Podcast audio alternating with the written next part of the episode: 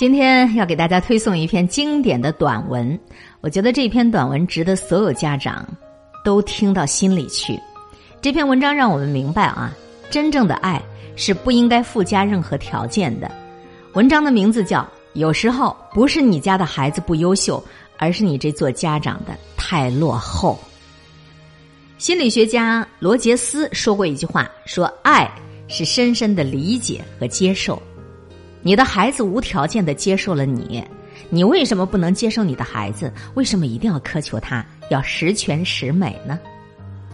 看到了儿子拿回来的勉强及格的试卷，我失望透顶了。我儿子都十三岁了，还一点都不懂事儿，一点儿也不听话，一点也不争气，各方面都比同龄人要差。哎呀，我真是很失望啊！失望之余，我就写了一篇寻人启事。来发泄我心中的怒火。全文如下：寻人启事，我有一个好孩子，可是后来丢失了，现在特登报寻找。他今年十三岁，很聪明，但不骄傲。他热爱学习，做作业非常认真，每次考试都是全班前三名。他很听话，从来不用父母操心，吃饭不挑食，身体健康，很少生病。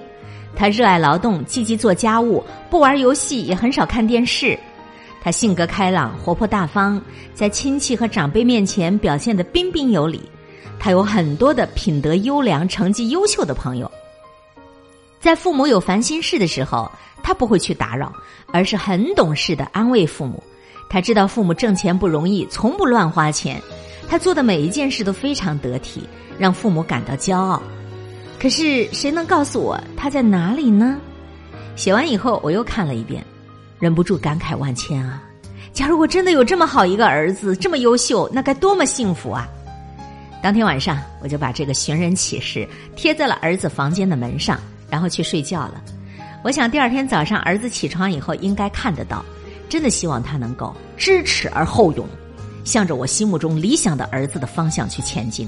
哪怕只是接近一点儿，我也会很欣慰的。第二天早上，我发现儿子门上的寻人启事已经没有了。当我走回自己的房间时，惊讶的发现，我的房间门上也贴了一张寻人启事。接下来仔细一读，我愣住了。儿子写的寻人启事全文如下：我有一个好妈妈，可是后来不见了，现在特登报寻找。妈妈很普通，她没有电影明星那样光彩照人，也没有市长大人那样大的权利，更不像世界首富那样有钱。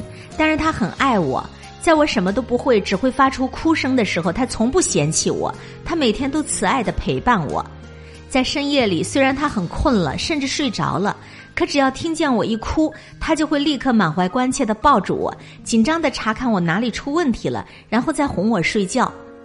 他花了好多的时间教我这个小笨蛋说话走路，虽然我学了很久才含混不清的说出了“妈妈”这个词，但妈妈从来不说我笨，相反，他还兴高采烈的亲亲我，夸我聪明，让我大受鼓舞。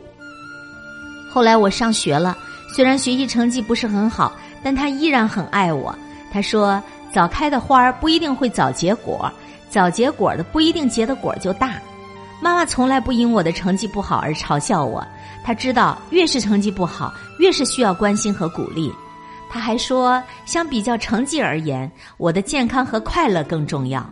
虽然我总是犯错，总是因为成绩不好让妈妈丢脸，但她依然很爱我，因为我是她的孩子。我也很爱妈妈，不是因为她是优秀工作者，而是因为她是我妈妈。我看完了儿子写的寻人启事。泪流满面，相比儿子，我觉得自己太狭隘了。我们做父母的常常会因为自己的孩子不够优秀，比不上别人家的孩子，就抱怨他们；但孩子们却不会因为我们不够有钱、不够有权利、长得不够漂亮来抱怨我们一点点。我们对孩子的爱，没有孩子对我们的爱来的纯净和纯粹。在这一点上，我们是愧对孩子的。真正的爱，其实都不应该附加任何条件。我想起了那句心理学家的名言：“爱是什么？爱就是深深的理解和接受啊！”孩子无条件的接受了我们，我们为什么不能够无条件的接受孩子呢？为什么一定要苛求他十全十美呢？我擦干了我的眼泪，再次来到儿子的门前，敲响了门，要向儿子道歉。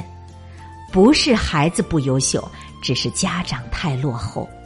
我觉得这是非常棒的一篇文章，与所有为人父母的家长一起共勉吧。